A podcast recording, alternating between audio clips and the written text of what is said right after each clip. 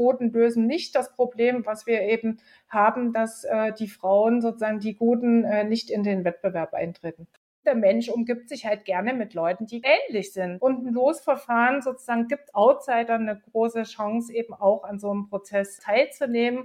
Schöne neue Arbeitswelt, der Podcast der Handelszeitung. Wir werfen einen Blick auf die Wirtschaft von morgen, wie Technologien, neue Arbeitsformen und Denkweisen die Welt verändern. Mein Name ist Melanie Loos.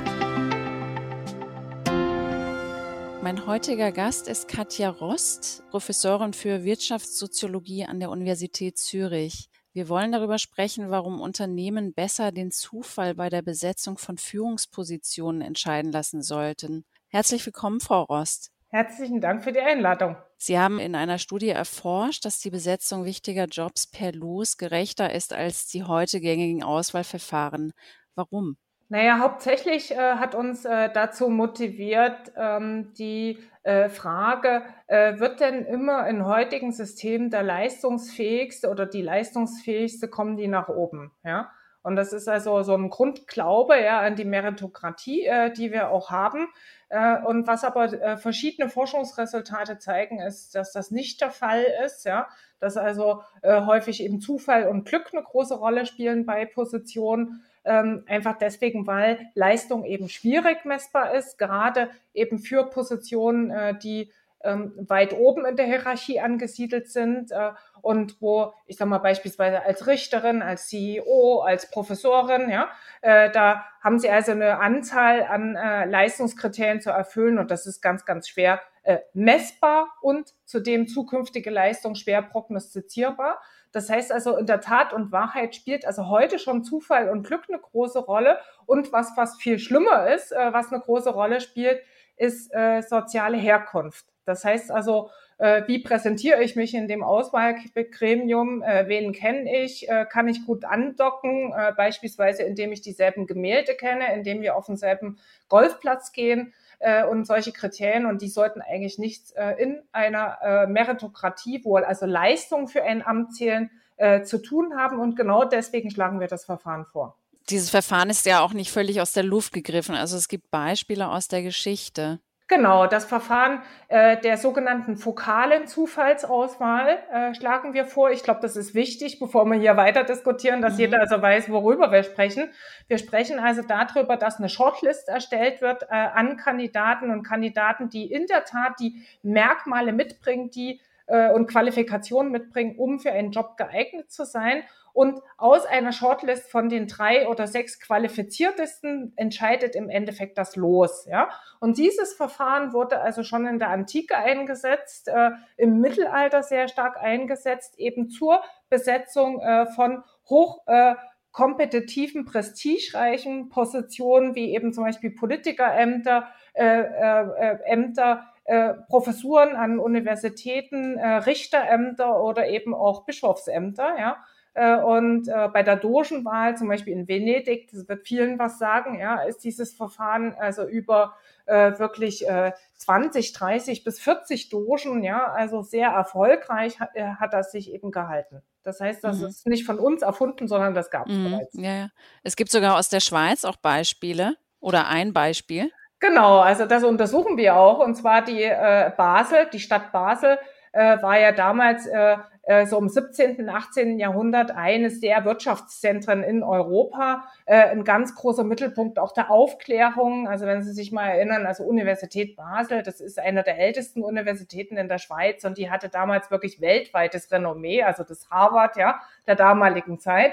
Und äh, was also Basel gemacht hat, ist genau solche partiellen Losverfahren eingeführt und zwar zwischen 17 bis 18 Jahrhundert, äh, bis, zwischen 1700 bis 1800. Danach kam, kam Napoleon ja, und hat das Ganze wieder abgeschafft, äh, beziehungsweise komplett demokratische Institutionen abgeschafft. Äh, und äh, was Basel gemacht hat, ist, dass also zum Beispiel die Professoren dort per Losverfahren gewählt wurden, die Richter per Losverfahren gewählt wurden, die Politiker, also die gesamte Stadt Basel, ja, hat ihre hochdotierten äh, Positionen in der sogenannten Wahl zu dreien oder Wahl zu sechsen vergeben. Gibt es auch Beispiele aus der heutigen Zeit? Wird das Verfahren irgendwo genutzt? Äh, das Verfahren wird äh, bei der Personalauswahl noch heute in der koptischen Kirche genutzt. Also die wählen ihr Oberhaupt eben genau in so einem zweistufigen Verfahren zu, aus den äh, drei qualifiziertesten, die ähm, entscheidet das los. Hier ist es allerdings der göttliche Wille, ja, und jetzt weniger die Aufklärung, die dahinter steht, ja.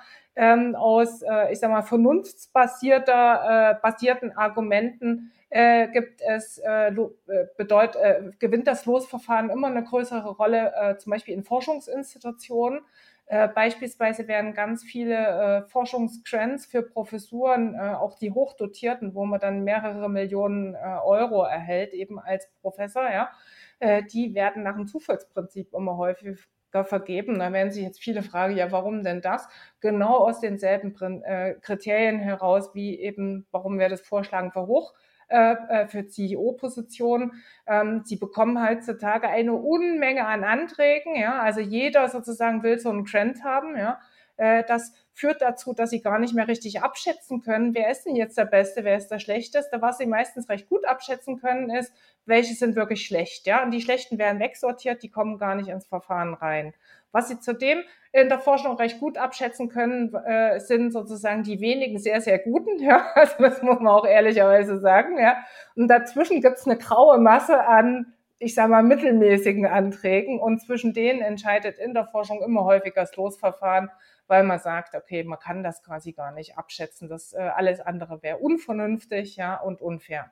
Chef oder Chefin per Los mag ja auf den ersten Blick äh, etwas verrückt erscheinen. Ähm, was sind denn die Vorteile von solchen Auswahlprozessen nach dem Würfelprinzip? Der erste Vorteil davon ist, äh, dass äh, wirklich äh, das Losverfahren oder die sogenannte Randomisierung, so wird es in der Wissenschaft genannt, ist quasi das Prinzip, was Repräsentativität verschiedener Gruppen am meisten gewährleistet. Ja, und das können zum Beispiel Quoten, ja, die sie heutzutage haben, also zum Beispiel eine Frauenquote und dann brauchen wir noch eine Ausländerquote und dann kommt sozusagen eine äh, Quote äh, für unterschiedliche sexuelle Orientierungen. Ne? Und, und ich meine, wir sind ja mittlerweile voll mit Quoten, ja, also auch politische Orientierung, ja. Und genau das berücksichtigt das Losverfahren, ohne irgendeine Gruppe zu diskriminieren. Und zwar äh, berücksichtigt das Losverfahren auch Gruppen, die bislang eben nicht auf, den, äh, auf der Agenda der politischen Diskussion sind oder beispielsweise ein Forscher auch nicht so im Blick hat, weil einfach Randomisierung eben eine Randomisierung ist, ja. Und äh, genau damit macht ein Losverfahren eben viel, viel also entsteuert das gegen, äh, ich sag mal, das menschliche Prinzip, dass wir uns gerne eben hum, äh, mit Homophilie umgeben, also gleich und gleich gesellt sich gern, ja. Äh, und das ist der Grund, warum also derzeit auf Chefpositionen eben 80 Prozent äh, der Eliten sitzen. Ja, die Eliten machen also ein Prozent der Bevölkerung aus, ja, schaffen es aber äh, interessanterweise eben 80 Prozent der Chefpositionen auszumachen. Und jetzt kann man sich fragen, oh, wie geht das vor sich? Ja, da ist noch nicht mal ein böser Wille dahinter, sondern es mäntelt halt überall. Und der Mensch umgibt sich halt gerne mit Leuten, die genau ähnlich sind. Und ich umgebe mich halt als Elite gerne mit jemandem, der auch Gemälde kennt und der auch Golf spielen kann, ja. Und ein Losverfahren sozusagen gibt Outsidern eine große Chance, eben auch an so einem Prozess ähm, äh, teilzunehmen. Und ähm, das ist also der erste Vorteil von Losverfahren und auch der wichtigste Vorteil. Der zweite Vorteil von Losverfahren ist, dass Hybris äh, verhindert wird. Äh, auf diese Selbstüberschätzung von Führungspersonen ähm, äh, hat also beispielsweise schon Aristoteles hingewiesen. Ja, und Sie sehen ja auch, Sie kennen wahrscheinlich alle diese berühmten ähm, äh, Gemälde, wo also der Engel dann vom Himmel stürzt. Ja, und das ist ein äh, ganz massives Problem heutzutage in der Wirtschaft und übrigens auch in der Wissenschaft, ja, dass also Leute, die dann, äh, ich sag mal, einmal nach oben gespült wurden von diesen Systemen, ja, also die eben eine Professur an der ETH bekommen haben in Zürich oder äh, die eben CEO von Aktiengesellschaft wären, ja, die halten sich für Gott danach. Ja? Sie wurden quasi bestätigt darin, dass sie besser sind als andere. In Tat und Wahrheit ist das ja gar nicht so. Ja? In Tat und Wahrheit hatten sie einfach verdammt viel Glück gehabt. Ja? Äh, das zeigen mhm. also die Befunde.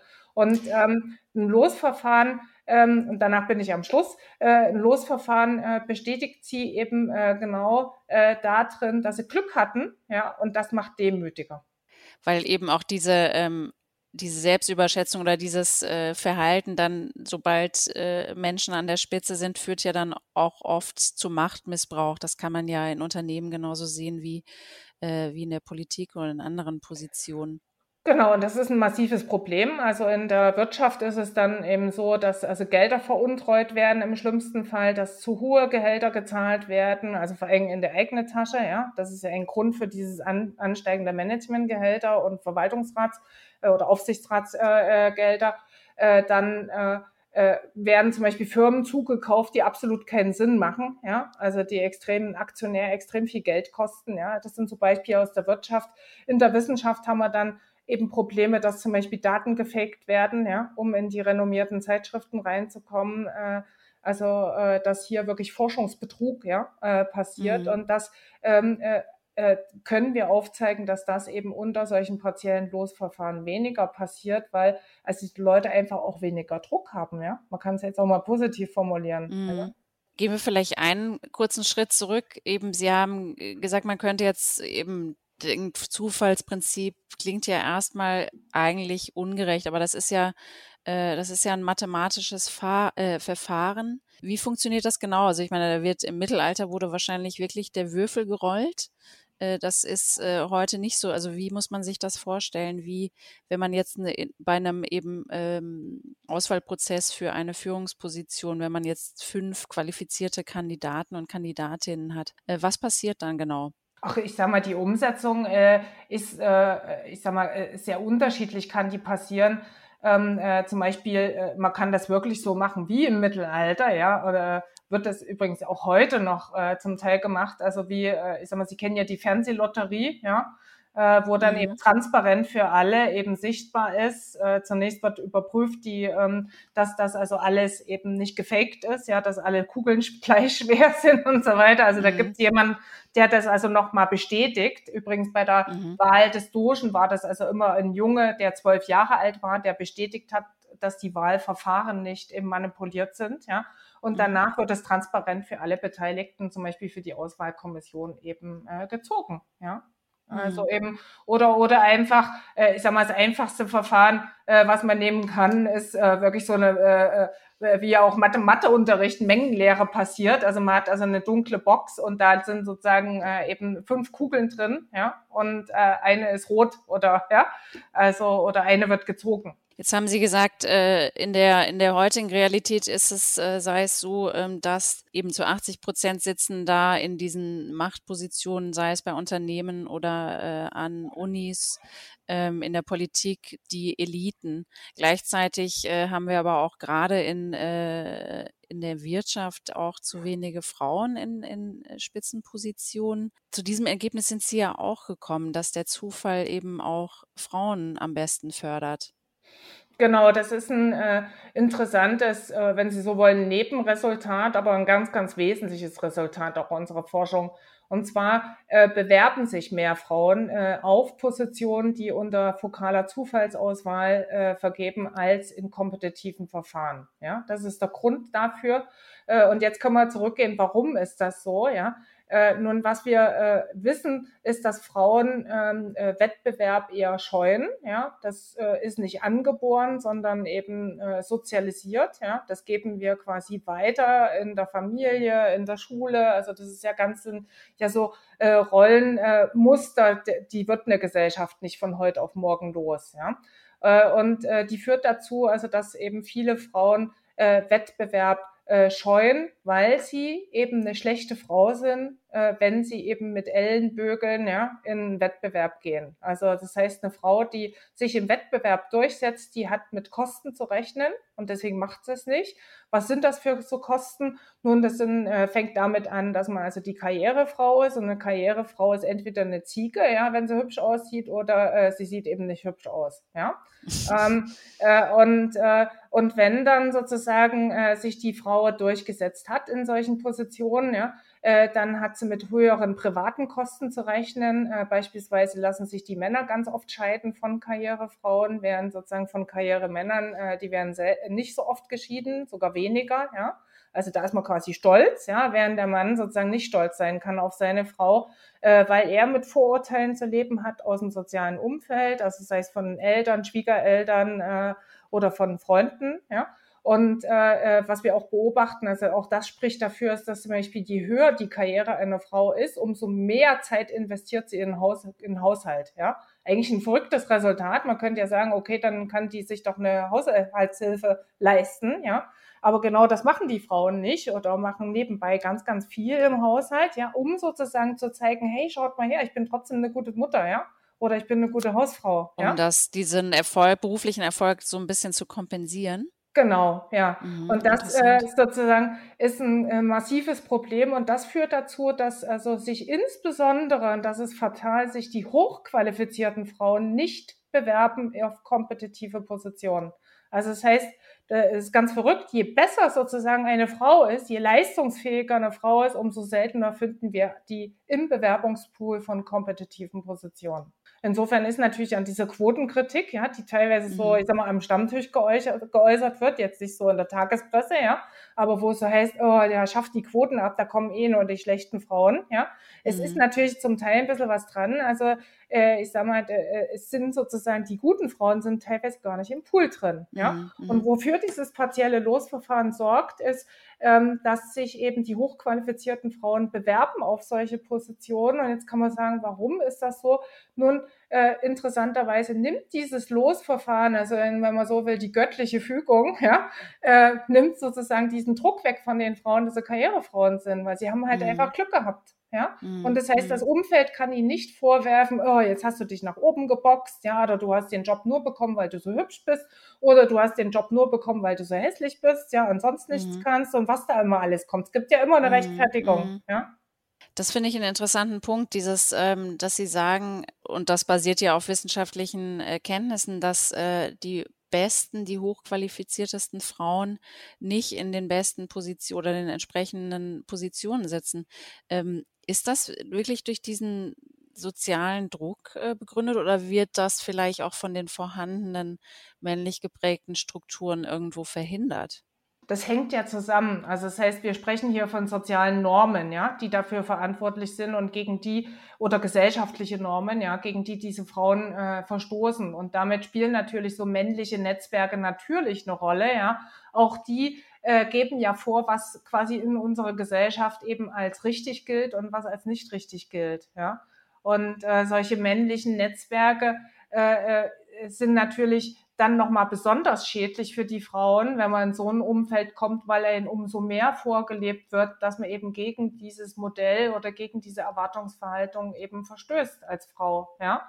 Also das heißt, wenn ich als Frau in so ein Umfeld beispielsweise reinkomme, ja, ähm, äh, dann ist klar, dass ich äh, sozusagen ja, ich sag mal, das, das Blümchen bin, ja, also mit dem man sich mhm. so schmückt, da habe ich überhaupt nichts zu sagen, ja. Und damit mhm. ist auch völlig sozusagen eigentlich vorgegeben, dass ich äh, nett aussehen sollte. Ne? Schauen Sie sich mhm. mal solche Unternehmen an, ne? Das, also, die sind alle hübsch, die Frauen, und meistens Assistentinnen. Das heißt, also es ist wissenschaftlich erwiesen, dass, dass heute nicht die schlauesten und die besten befördert werden und das aber auch unabhängig vom, vom Geschlecht, wie Sie ja auch vorher gesagt haben. Aber nochmal zum Thema Frauen in Unternehmen. Was ja stattdessen heute praktiziert äh, wird, sind positive Anreize, also eine Frauenförderungs Förderpolitik haben ja oder, oder äh, System haben ja viele Unternehmen, um mehr Frauen in, in die Führungsposition zu bringen. Da werden dann positive Anreize gesetzt äh, oder diese gar bei Neubesetzungen von, von Führungspositionen bevorzugt.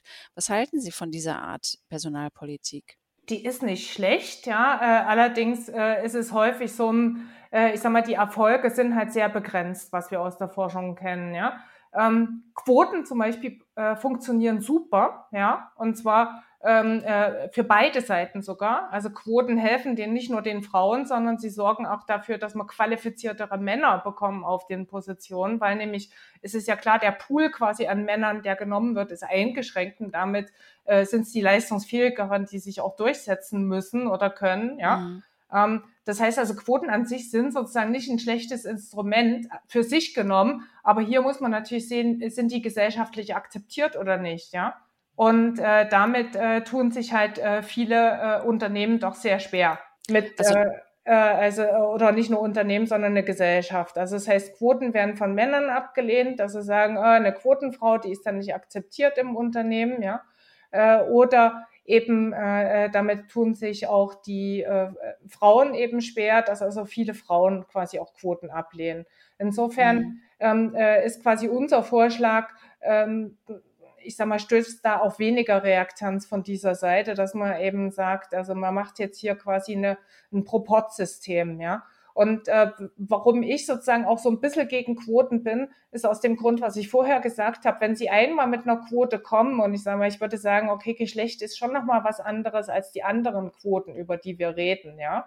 Äh, weil Geschlecht ist wirklich äh, eben 50-50 verteilt in der Bevölkerung, ja. Ähm, mhm. Aber Quoten geben natürlich so ein bisschen einen Anlass dafür, dass man dann überall eine Quote will, für alles. Ja, dann kommen sozusagen äh, die Behindertenverbände und wollen eine Quote, dann kommen sozusagen die Parteien und wollen eine Quote, ja.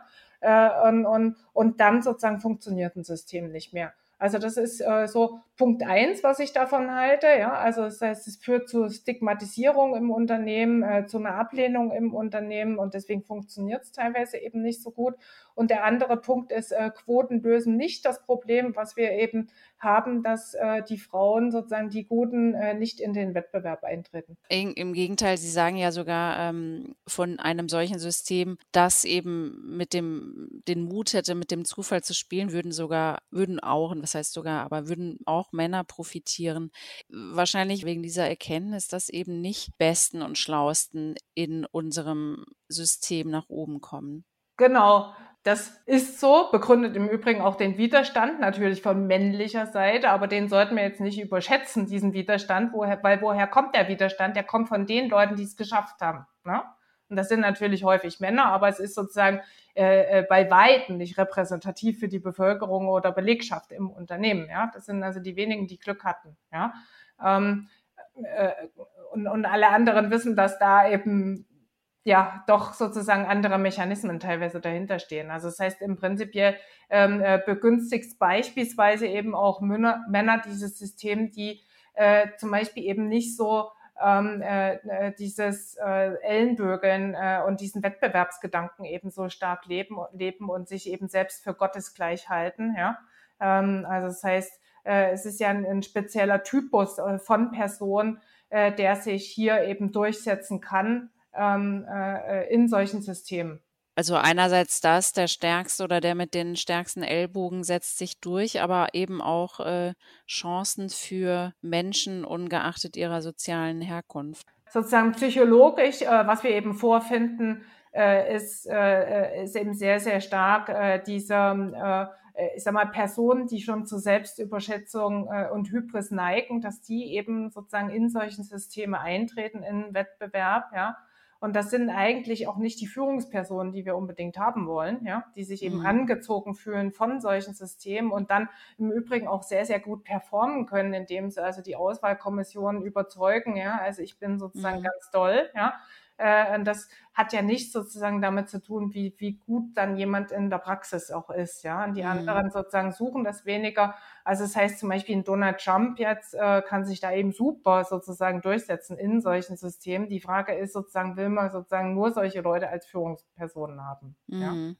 Ähm, und äh, der andere Punkt äh, mit der sozialen Herkunft ähm, äh, ist eben so, äh, dass äh, in äh, derzeitigen Wahlsystemen müssen Sie ja eine Rangliste erstellen. Das heißt, der einzige Unterschied von unserem Vorschlag zum traditionellen Wahlsystem ist, äh, dass das traditionelle Wahlsystem auf der Annahme beruht, dass ich eine Rangordnung herstellen kann der Bewerber. Also ich kann sozusagen sagen, wer ist Platz eins, wer ist Platz zwei, wer ist Platz drei und danach werden die der Reihenfolge nach angesprochen. Ja? Mhm. Ähm, und äh, dass wir sozusagen gerade bei komplexen Jobs, also wie eben einer Managementposition oder eben auch einer Professur, ja, dass wir so eine äh, äh, so eine transitive Rangordnung nennen wir das herstellen kann, ja, können. Das ist unmöglich, ja. Und wir glauben aber dran, dass wir das machen können, dass wir quasi zukünftige äh, Leistungen erstens vorhersagen können. Punkt eins. Und das wissen wir, das können wir nicht. Punkt zwei, wir glauben, dass wir sehr unterschiedliche Eigenschaften der Kandidaten miteinander vergleichen können und häufig sind die miteinander unvergleichbar. Ich kann also nicht vergleichen, wie ist zum Beispiel die äh, wenn jemand mit Mitarbeitern besonders gut umgeht und die gut führen kann, kann ich das nicht vergleichen, beispielsweise äh, mit Finanzerfahrungen. Ja, das sind also völlig unterschiedliche Fähigkeiten, ja, die unvergleichbar sind. Ja, und äh, wir maßen uns aber an, das in eine Rangfolge zu bringen, obwohl wir nicht wissen, was die Zukunft bringt. Und das ist mhm. übrigens bei Professuren das genau dasselbe. Also das heißt, ich weiß schon, worüber ich spreche, auch wenn ich jetzt bei CEO-Besetzungen selten mit dabei war. Ich war mhm. ganz oft bei Professurbesetzungen mit dabei und ich kann Ihnen nur sagen, wenn wir Professuren besetzen, häufig ist sozusagen der Platz drei oder Platz vier wäre die beste Wahl gewesen.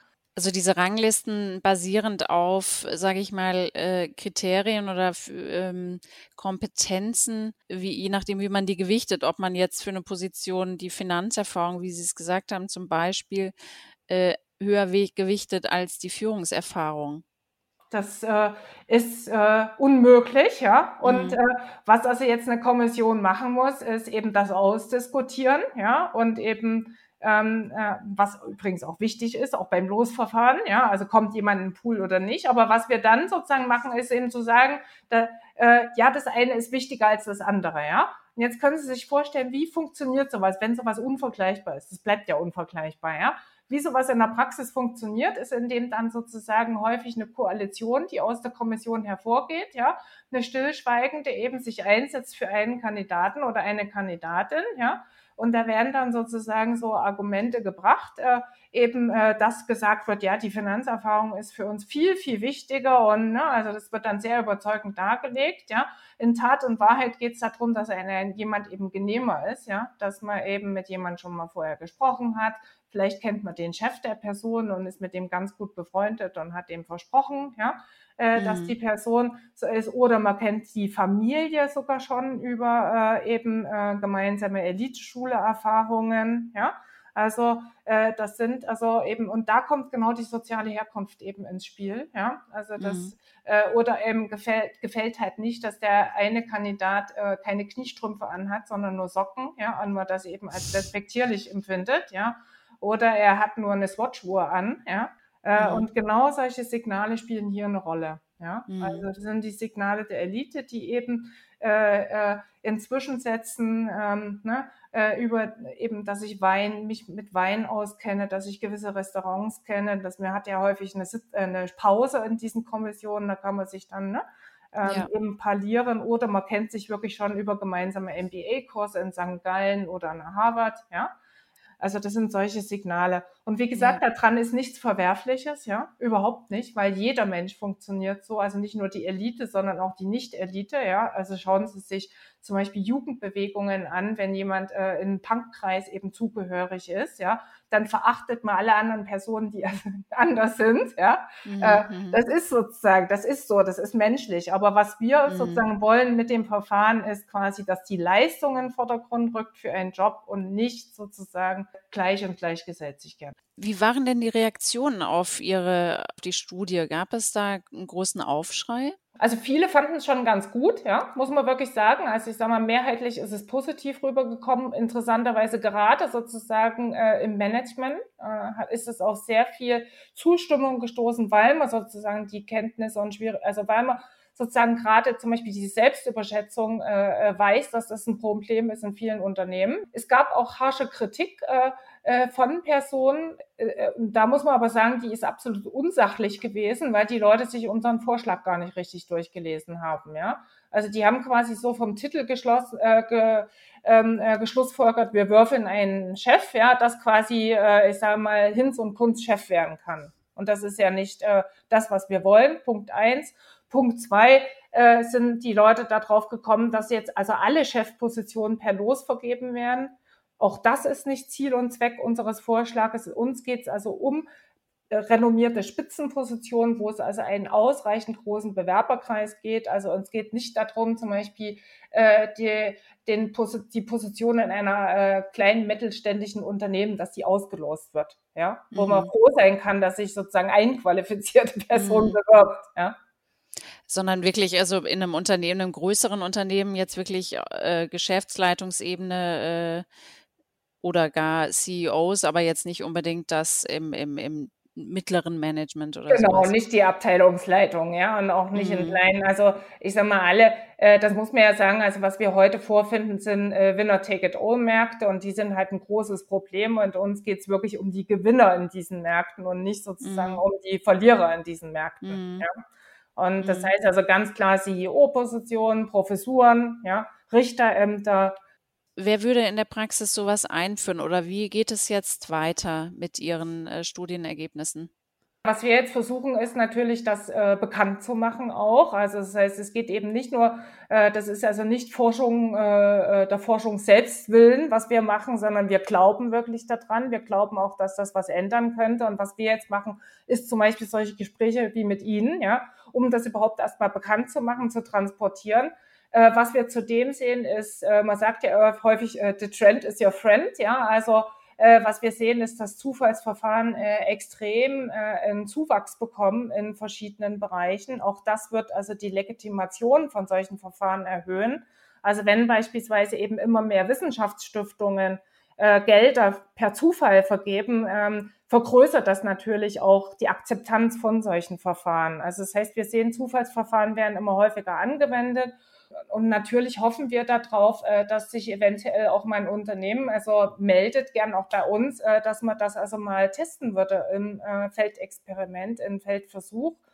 Gerne eben wissenschaftlich begleitet, ob das Ganze funktioniert. Also zum Beispiel ist es wirklich so, dass sich mehr Frauen bewerben, dass also der Pool an Bewerbungen auch steigt, ja, wenn mhm. das entsprechend ausgeschrieben ist. Ähm, kann sowas funktionieren, ja. Und ich sage mhm. mal, dass das funktionieren kann, da bin ich vollkommen überzeugt, ja, weil das ist, wie gesagt, nicht auf dem wissenschaftlichen Reißbrett entstanden, ja, sondern wir greifen hier auf etwas zurück, was äh, es in der Geschichte äh, gab und was jahrhundertelang super funktioniert hat. Wäre ein wirklich spannender äh, Versuch in der Praxis. Frau Rost, vielen Dank für das interessante Gespräch. Ich danke Ihnen. Sie hörten den Podcast der Handelszeitung. Wir freuen uns auf Ihr Feedback an podcast.handelszeitung.ch. Danke fürs Zuhören und bis zur nächsten Folge.